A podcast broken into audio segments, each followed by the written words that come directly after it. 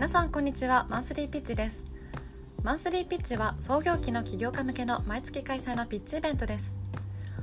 今回のゲストはアンドアート松園さんと藤田ファンド葉山さんをお迎えしてシード投資家と起業家ここだけの裏話をお伺いしました。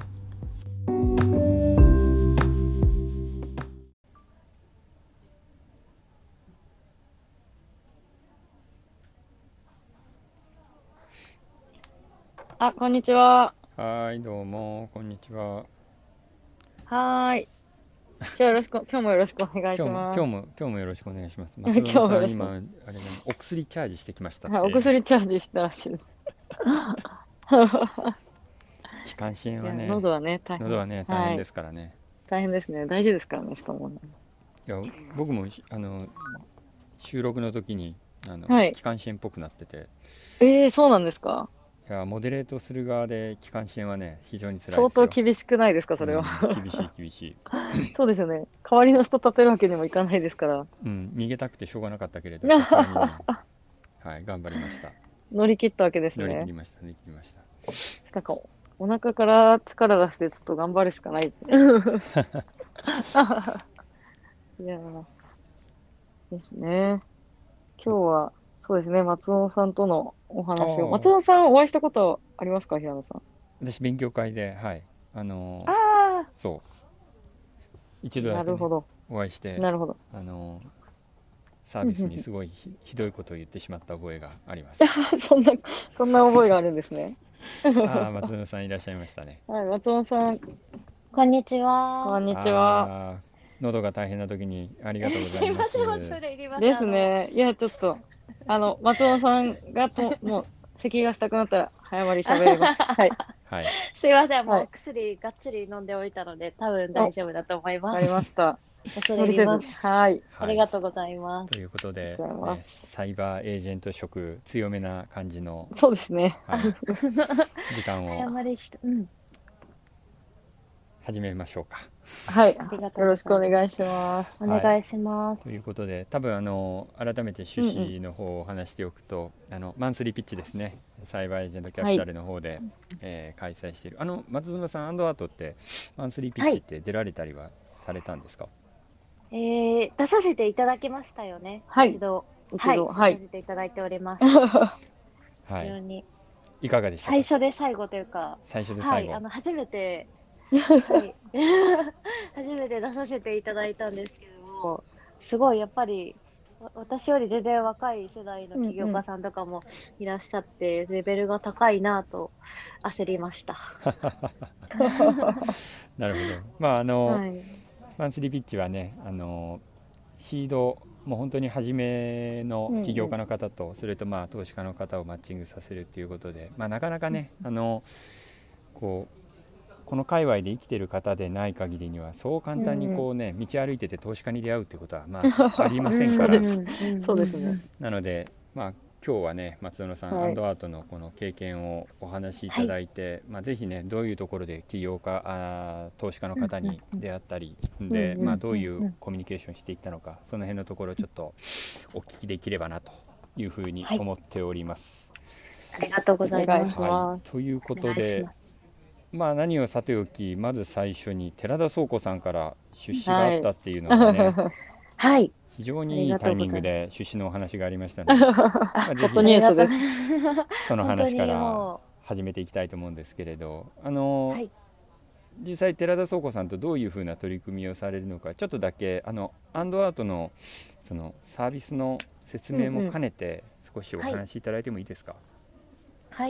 えっと、私たちアンドアートはですね、あの日本で初めてアート作品を共同購入できるようなサービス、オンラインサービスを、えー運営しています。で、イメージで言うと、例えばバンクシーとか草間彌生さんの作品とか、これまで多くの人、まあ、私を含む一般の生方に、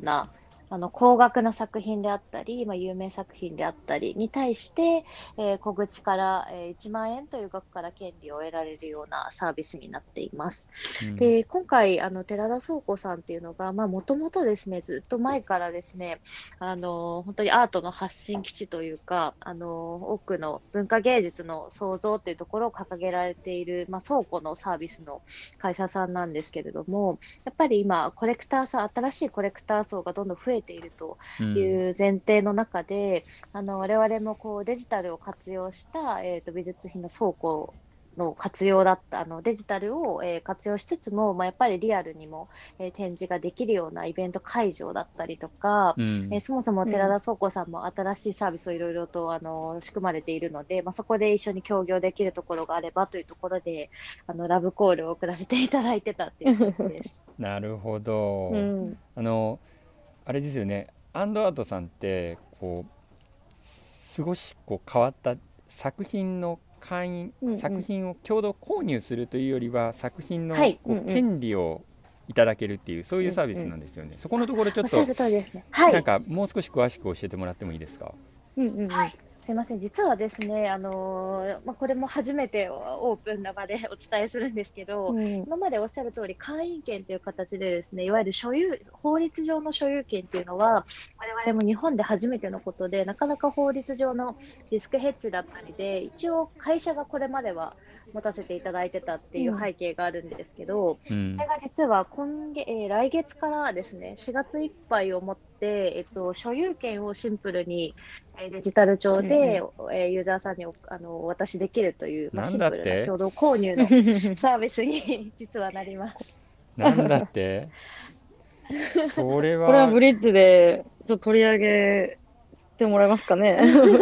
これは耳寄りな話ですね、あのあの恐れ入ります。1万円を払ったらじゃあ作品の権利が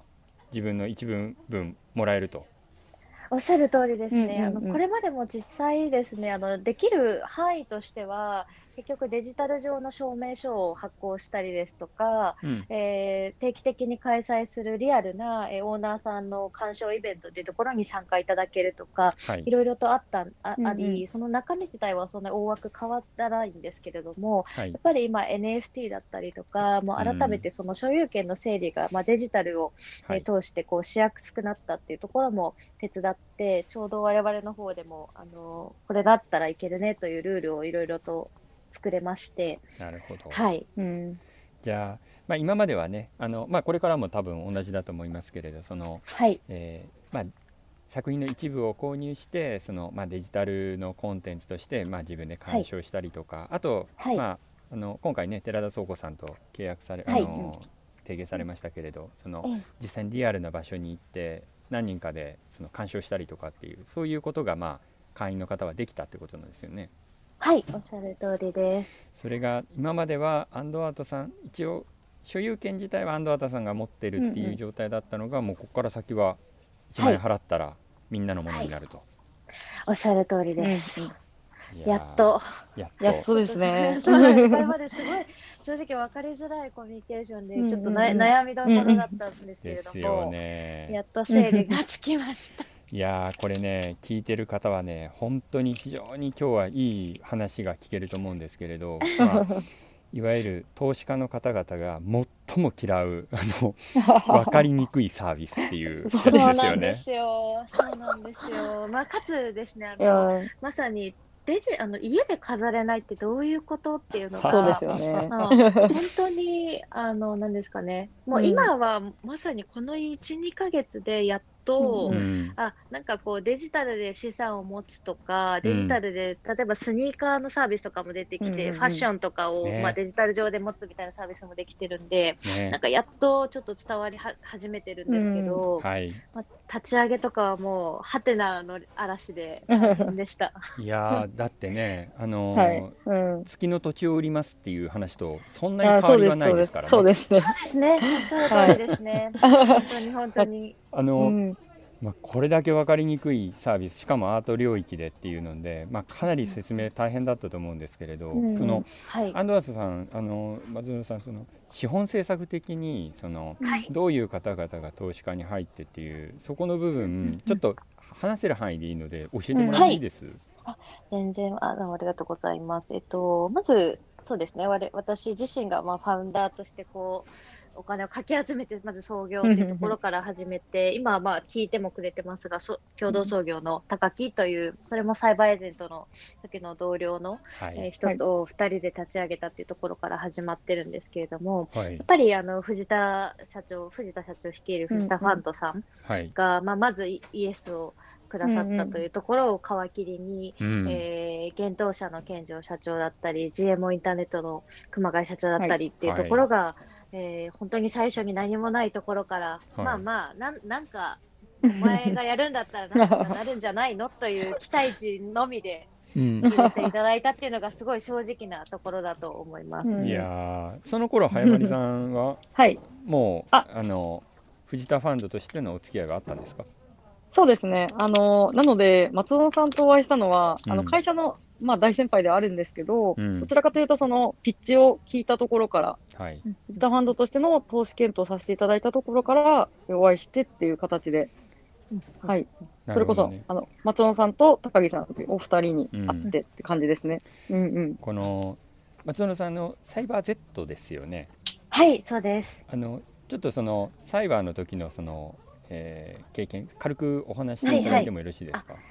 ありがとうございます。あの、もともと一一音入社っていう感じなんですけど、はい。えっと、1年目が営業という、まあ、本当にもともとサイバー Z を選んだのも、そもそも、あの先輩に一番き、きび厳しいところ、厳しい環境を教えてくださいって聞聞聞いて回って、はい。まあ、ちょっとあの多く声が上がったのがサイバー Z だったという、こうエイヤで決めたところもありつつで、まず営業職をやらせていただいたんですけど、はい。あのもうでも1年目の後半にはあの社内コンペというか社内のビジネスコンテストみたいな機会が定期的にあって、はい。あのそこで当時のあ当時というかウウームさんと同じようなですね、YouTuber さんのマネジメントおよび、えー、と PR にそれをこうマーケティングとして活用させていただくっていううん。新規事業をあの提案したところから、はい。あじゃあおお前やればって言われて、1年目からあの2、3人外からバイトを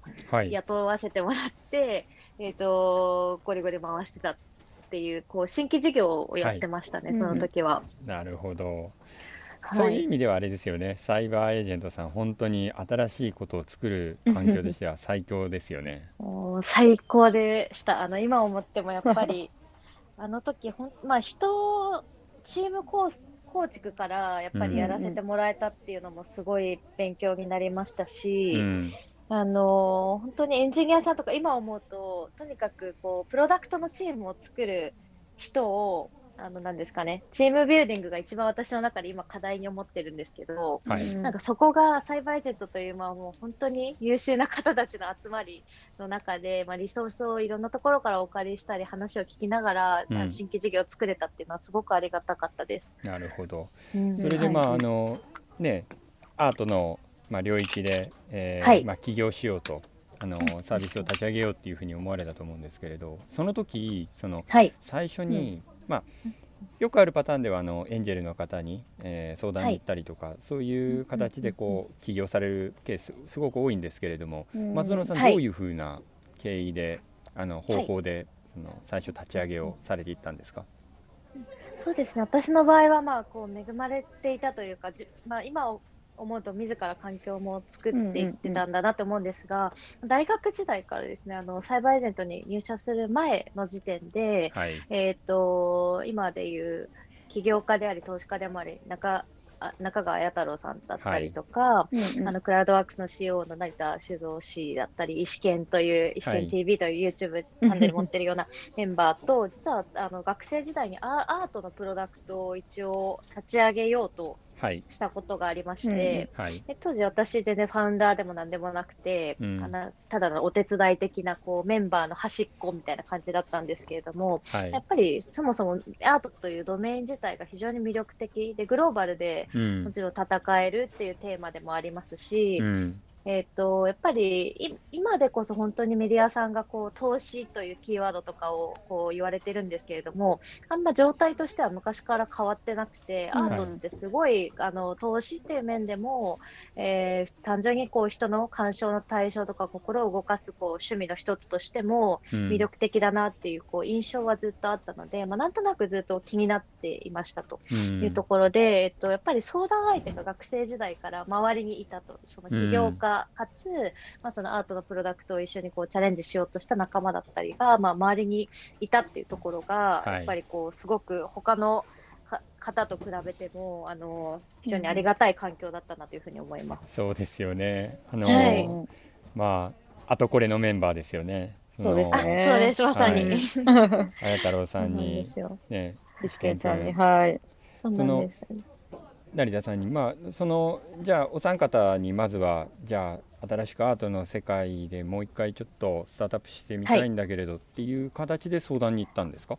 あ、おっしゃる通りですね。なるほど。もう本当に、それこそあやた、あやたにこう、時間ちょうだいっていきなり押しかけて、うんで、もう彼もやっぱり最初のラウンドで出資をしてくれたんで、応援出資という形でうんおそらくしてくれたんですけれども、そうですね、そこが非常に恵まれてて、まあただ、今でも皆さんもこれから起業を意識される方、うんうん。いつ今からでもできるなって思うのは、うん。やっぱり結構、えー、なんですかね、き起業家周りって、やっぱ人の、なんですかね、ウェルカム体制というか、人がこう相談したいんですって言ったときに、基本、誰でも結構時間空けてくれるようなイメージがあって、うんなんで、結構飛び込んでみるというのうんもうんうん。すごいおおすすめというか、やっぱり自分は学生時代かうん。らそこの好奇心がすごい強くて、はい。ポンとこうは話聞きたい時間くださいみたいなのをうんうんうん。結構言えるタイプだったので、やっぱそういう飛び込む性格みたいなのが今こう生きているかなというふうに思います。ただあのあとこれの3人はあとこれ失敗しましたよね。そうですね。やめろって言われなかったんですか？いや、あのー全然言われなかったですね。やっぱり、うん。まあ彼らはこう基本的に人の挑戦自体に対していええやん、ええやんってまずそうですよ言ってくね れる性格でもね。まあ、ありますし、あのアートというもの自体はやっぱりうん普遍的に魅力で、まだこう今でこそ本当スタートアップさんいくつか出てきてますけど、はい。やっぱり全然プレイヤーも少ないので、まあ、このモデルっていうこう新しさも含めて、全然こう応援をしてくれていたなと思います。なるほど。ではい、あと、うん。そこからあれですよね、はい。葉山さんの方に今度は、はい。彼らへの相談の後、サービスが立ち上がってそれでまた藤田さんの方に相談そんな感じだったんですか？いや、タイミングとしてはですね、ほぼ同じ時期でしたよね、うん。松本さん。そうですね。なのでそう正直、サービスはなくて、こう、紙の状態でした。で、プレゼン受けて、はい。で、で、そうですね、あの、松本さんが、まあ、藤田氏に、まあ、うん。メールなりをして、で、うん。まあ、あの、あれなんですよ、藤田ファンドって、こう、サイバーエージェントの出身者の方への応援するための投資をやっていて、うんで、あの、エンジェルの方々と同じラウンドで応援収支みたいなのを実はやっていてですね、えで、松尾さん、なんですか？あ、そうなんです。で、松尾さんは、その出資の枠でさせていただきました。それはサイバーエージェント？そうなんです。あのはい。藤。田さん、藤田ファンドってその、はい。出身の方には逆になんか出資しないようなイメージありましたけれども、違うんです、それは実は。あの、藤田ファンドの投資方針として、まあ、若手の方を、起業家を応援するっていうところと、出身者を応援するっていうので、うんえっ、と、実は、あの、まあ、出身者の方にエンジェルラウンドとかで、まあ、1000万とか2000万とか、はいまあ、数百万のこともあるんですけど、うん、みたいな出資を実は行っていてですね。ああなるほどそうなんですよ。そんなはい熱い、熱い枠があったんだと思って、それはもう使わない手はない。そうですね。で、まあ、あの、松園っていうめ、あの、元メンバー、めまあ、社員が、うん。こう、メッセージしてるから、ちょっと、あの、まあ、今度、早まりで会ってくれ、みたいな感じで、まあ、社長から言ってもらって、はい。お会いしたのが初めてでした。はい。なるほど。今度早まりさんのね。あれじゃないですか、先輩だったらこうやりにくかったんじゃないですか？え いや、あの、まあ、ぶっちゃけ、あ初めて会った時はちょっと緊張しました、私。今だから言えるんですけど、こちらこそですよ、本当に。松尾さんがちょっとオーラあったんで、ちょっと、お、おーみたいな。なんかあれですよね、実務で会ったことなかったですもんね、そのなかったんですよ。要は年代が違うので、ただ私も一方的に存じてましたし、い。やいや、うん、うん。嬉しそうまあでもその中で、その、やっぱりその、松尾さんとまたかぎさんにピッチを受けて、まあ松尾さんがその、とこれの前から、こう、幼少期から結構アートに触れてらっしゃったっていうのはあ,、りましたよね。そうですね。うちにずそうなんですよっとありましたね。そういう、あの、幼少期の話から、こうな、うんなんていうんですかね、プロダクトが、こう、ファウンダーの松尾さんにフィットしてるなっていうのが、うん結構、その日に思いまして、うんで、ちょっと、あの、まあ、可能性があるのではないかと思って、まあ、投資させてくださいっていう話は、結構早めにしたと思っています。はい。最初にその藤田ファンドからその投資受けられたっていうそこの時うんうんうんうん。松園さんどうでした？めっちゃ嬉しかったです。あのやっぱりやっぱりなんなら、めっちゃ嬉しかったです。あの、でも、なんなら今でもなんですけど、うん。やっぱり冒頭もお話ししたように、うん。まあ、この、日本、今ないビジネスモデルで、ニーズが本当に、タムが、うん。要はどれくらいあるのかもわからないっていうところに対して、うん。その自分のこう勘どころと寄せ集めた定量的なこう根拠とか蓋然性みたいなところって、うんうん。やっぱり投資家さんという、その、なんですかね、ミッション、ポジションからすると、やっぱなかなか投資判断厳しいだろうなみたいな、私も分かってる、うんうんうん自覚はあって、うん。その上で、なので、今、入って、初期で入ってくださってるエンジェルさんとか、その、藤田ファンドさんとかには、うんうんものすごい感謝をやっぱしてますし、で、今、ちょうど本当タイミング的には今、やっと、こう、なんとなくニュースになってきたりっていうところなので、ううんんうん。これもこれから恩返しのフェーズで頑張ろうっていう感じです。いやー 実際そのね先ほどもお話した通りうんうん多分一番分かりにくいサービス部類 ねそうで本す当にねね。なんとかサースとかいうのではないですよ。アートでしかも会員権を渡すっていうはい。まあちょっとこれやばいなみたいな話。いや、はじめ、正直なんですけど、こう、説明コストとかがやっぱ高いなっていうのは、ううん。ん。あの、あったので、自分たちも理解する、咀嚼するのにちょっとお時間いただいてしまったっていうのはあってですね。うん。これお二人まあ多分ね藤田ファンドとその松野さんとで乗り越えていったと思うんですけれどはい。そのもう徹底的に説明ですか？どういうふうに乗り越えていきました？この説明コストの高さああ、どうですか、松尾さん。なんかこう、こう話すと伝わるなとか、ありました？その。えあ、そうですね。あの、これちょっと私の色というか、あの、なんですかね、じ自分っぽさになっちゃってるかもしれないんですけど、正直あんめちゃくちゃ説明しないとわからない、えっ、と、パートナーさんは結構うんうん組みづらいかもしれないです。これこれからも。要は、要は、あの、アートはいというもの自体に魅力がありありますよねっていう感覚って結構めちゃくちゃ説明コストかけて、うん。あのもう本当に何日も何日もかけてご説明したこともあるんですけど、はい。やっぱりピンとこない方ってずっとね来ないくて、はい、うん。あのーなので単純にやっぱこういうドメインを面白がってくれうん。る投資家さんだったりとか、あうん企業さんだったりじゃないと多分、うんうんうん。ああ合わないかなっていうので、実は私、あんまり今もそんなに説明コストかけておらずで、あえてというか、なるほど、はい、それ正しいですよね。あの、うん。やっぱり分かりにくいドメイン。私もこはい。のスタートアップのメディアっていうすごく分かりにくいニッチなメディアをやってるわけじゃないですかうん分からない人たちに説明しても分かんないですもんね。そうなんですよね、ちょっと。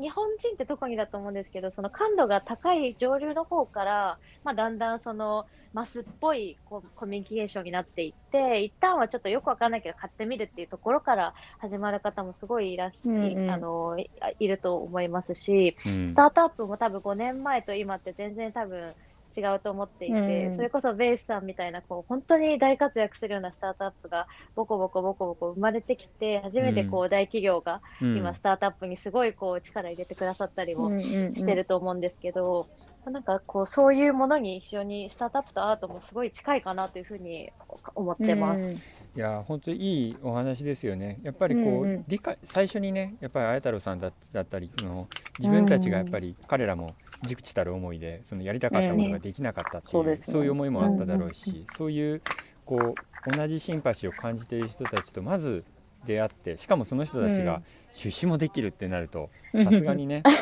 やっぱりめっちゃラッキーです。ね牽引してくれますしその上でねその藤田ファンドだったりとかのうんトップティアの人たちですよね、うん。この人たちをしっかりつかめたという、松野さんそれやっぱり もともと早丸さんどうなんですか、はいこの松野さん、はいそういうこう人をこう引きつける魅力みたいなものがやっぱああ、り溢れてるんですか？それはいや、それはですね、あり、あります。それノーって言いづらい今ですね。今言わされてる？言わされてる感じ？いや言わされてる純度100%です。純度100%、はい。で、言ってます。あの、あれなんですよ。あの、なんか松野さんって、その、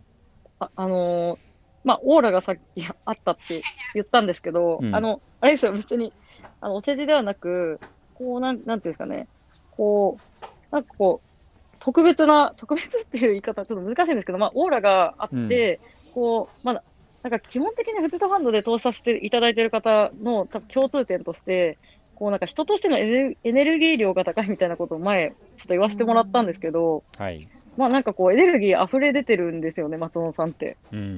でもなんかこう、なんですかね、まあ、わかりやすいエネルギーの溢れ方っていうよりは、うん。その特にアートとか自分の好きなものを語る時の松尾さんの、なんかこう、語りかけ方がすごく魅力的で、うん。なんかついこう、なんですかね、まあ、会社のお金ですけど、応援したいなって思わせてくれる、うん。なんかそういうところが多分こう魅力としてあるんじゃないかなっていうのは思ってます。なるほど。はい。でまあここから先今度はねあの今お話あったようにもう本当に今世の中は NFT の話でもう一色になるぐらい、まあうん一気にねこのデジタルアセットの潮流というかトレンドが変わったなっていうふうに思ってるわけなんですけれども、うんうんうんまあ、その中でアンドアートさんが、まあ、次の成長フェーズにまあ入りますよと。で寺田倉庫さんみたいにこう新しい、ねえー株主の方がやってきらし、やって来られたりとかするわけですけれど、ここから先その、えー今までまあなかなかね目目向けてくれなかった方々とかにこ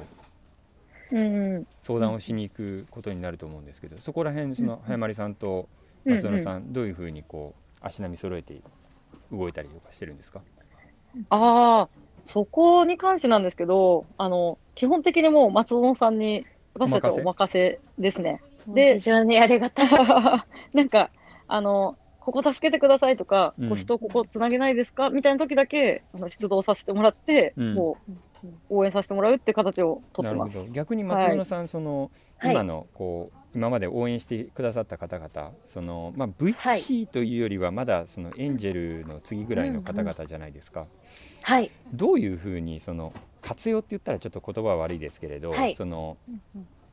お手伝いいただいてます。うんはい、あの本当に株主様によってやっぱり期待値はそれぞれ実はち違くて、あの藤田ファンドさんに対しては本当にうん。早まりさんがおっしゃっていただいたように、うん。やっぱりあの本当にこうピンチというか、あここは圧倒的に足りてないっていうところうんうん。をやっぱりこうお持ちなので、そういった要所要所でコミュニケーションを取らせていただけてるっていうのはすごいありがたくて、うん。でかつあの言った通りスタンスとしてあんまりこうぐいぐいこううん介入というか、介入は全然いいくらでもしていただきたいんですけど、なんかいわゆるこう最終任せてもらえるっていう、うん。なんかところはすごく私はありがたいなと思っていて、うん。まあ、特にこうなんですかね初期で今今もまだ全然ステップ1っていう感じなんですけど、はい。あのこうコミュニケーションバランスとかが難しかったりとか、まあ、法律上の整理だったりがこうややこしかったりとかで、うん。結構こう中でカオスな状態が続いていたので、うん。まあ、そこに対してやっぱり外部への説明コストみたいなところも結構かかるっていう中で、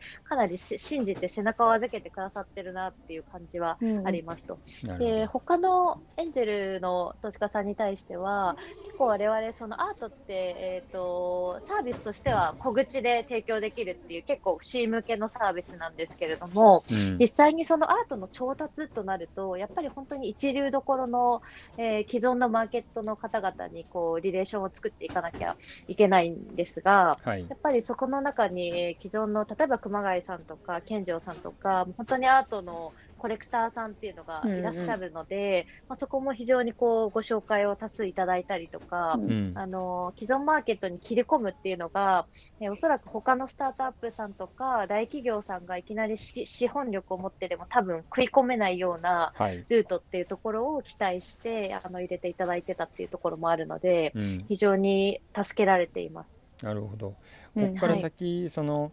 投資家の方々のそのサイズというか役割みたいなものも、例えばまあ資金がねこれからもっといるよっていうふうになると、またちょっと違った関係値になると思うんですけれど、ここから先、松野さんその投資家の方々、もしくはまあ事業会社さんとかどういうふうな関係を結んでいきたいなっていうふうに思われてます、はい、そうですね。あの複数ちょっと狙いとしては複数ありまして、うん、一つが、えっと、グローバルを意識できる、うん、えー、パートナーさんがをちょっと、うんうん、探していきたいなと思っているのが一つと、うん、えっと、もう一つはやっぱりこう今チーム系で我々が頑張ってはいるものの、やっぱもっともっと世の中にアートプロダクトを生み出していきたいなと思っていて、はい、えっと、あの、例えば若手アーティストの起用だったりとか、結構広範囲でできることがあるなと思っているので、うん、普通の CVC の期間で、あの、いわゆるこう事業会社さんにもっとどんどん積極的にアートを起用していただくっていう意味で、まあ、そこのハブとなってくださるようなパートナーさんがいると今後良いんだろうななどはあの漠然とちょっと考えています。なるほど、うん、気をつけていることって何かありますか、はい。えー、まあ、さっきねそう話し合わない人とはまあ、はい、会話はしないそね、それがまあ一番だと思うんですけれど。うん、それ以外に、ね、はい。あのー、そうですねはい、でもやっぱり今のことに尽きるかなと思っていて、そうですね。あの、センスが合うというか、価値観が合うとか、っていうところですかね。まあ、でもこれから先ねその企業さんとこういろいろやり取りをしていくと、はい、まあ、なかなかその価値観だけの話でね、はい、全員がきれいにパッと揃うっていうのもなかなか難しいかなっていうのは思いますよね。うんうん、あおっしゃる通りですね。あとはああともう一つだけちょっと要素としてあったのは、あのちょっときフィンテックというか、うん、ちょっと我々やっぱりその、うん、権利を販売するんですけど、それだけじゃなくて、いわゆる経済的メリットを、うん、えー、もたらすっていう意味でも注目というか、期待をいただいている部分もあったりするので、はい、そこはこうフィンテック企業さんとかにいろいろと、あの、ノウハウをいただけたりとかすると嬉しいななどは考えているので、まさにそこはあの今ちょっとチーム内でがっつりした CFO とかもいないですし、うん、なんかそこの数,、数字をめちゃくちゃこう 細かく描けるみたいな、うん、あの機関というかチームをお持ちのパートナーさんとかがいらっしゃるとすごく強いんだろうなとかはあの思ったりはしてました。なるほど。ありがとうございます。いやありがとうございます。楽しい時間があっという間に30分。はい、もう気づいたら30分。気づいたら30分。あの、いや本当にねそのすごいこだわりの強い領域、あのまやっぱり儲かるとかっていうね文脈でいくと、あのある一定のこう方程式が解けてる領域ですよね、そこのところにまあスタートアップする人たちすごい数増えてるんですけどやっぱり僕らもね、応援したくなるのはやっぱ難しいところ。そうですね。そこでね、挑戦される方っていうのをやっぱ応援したくなるんですけど、魅力的です。ね。はい。そう。最後なんか早まりさんのはい、シードのところでその難しいことに、まあ、チャレンジしてる人たち、結構わがままな人たちたくさん来ると思うんですけれど、そうですね。そのわがままぶりの中で、まあ、松野さんみたいにね経験値ある方はいいと思いますけれど、そのここはちょっと注意しといた方がいいよっていうそういうアドバイスで最後ちょっと締めたいなと思うんですが。あなるほど、はい、っていうのは起業家の方にってことですか？そうですね。シードの方で。そうですね、うん、あのあでもなんていうんですかね、この領域は自分は絶対的な自信があるって、こう、まあ、思いつつも、例えば、その、松尾さんだったら、まあ、アートとかなんですけど、うん、その、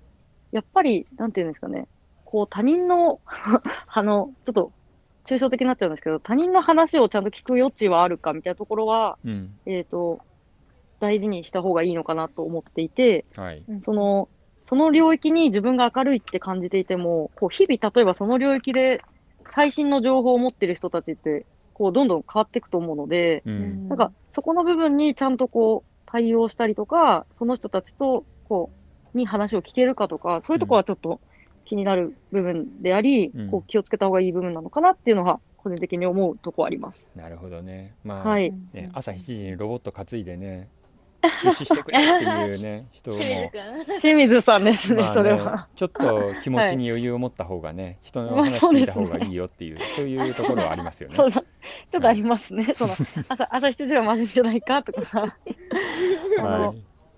まあでも、なんか、うん、はい、わがまま放題言ってまあなんかこう、丸くなる部分もありつつ、うん。芯を持ってやってくださる起業家の方は、やっぱ魅力的には感じますね。まあね。うんまあ、わがままでないとね、起業なんかしないですからね。そうですね。確かに。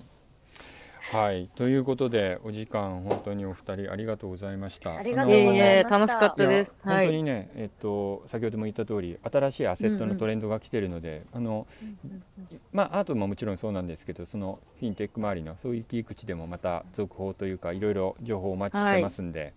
はい、はいぜひです。引き続き、よろしくお願いいたします。はい、よろしくお願いしとますいう。ことで、はい、聞いていただいている方々も、この時間、ありがとうございました。はいありがとう夕方、ございました夕方にありがとうございまし夕方にどうもありたがとうございましはた。じゃあ、失礼いたします。い。はい、ありがとうございます。失礼します。ありがとうございます。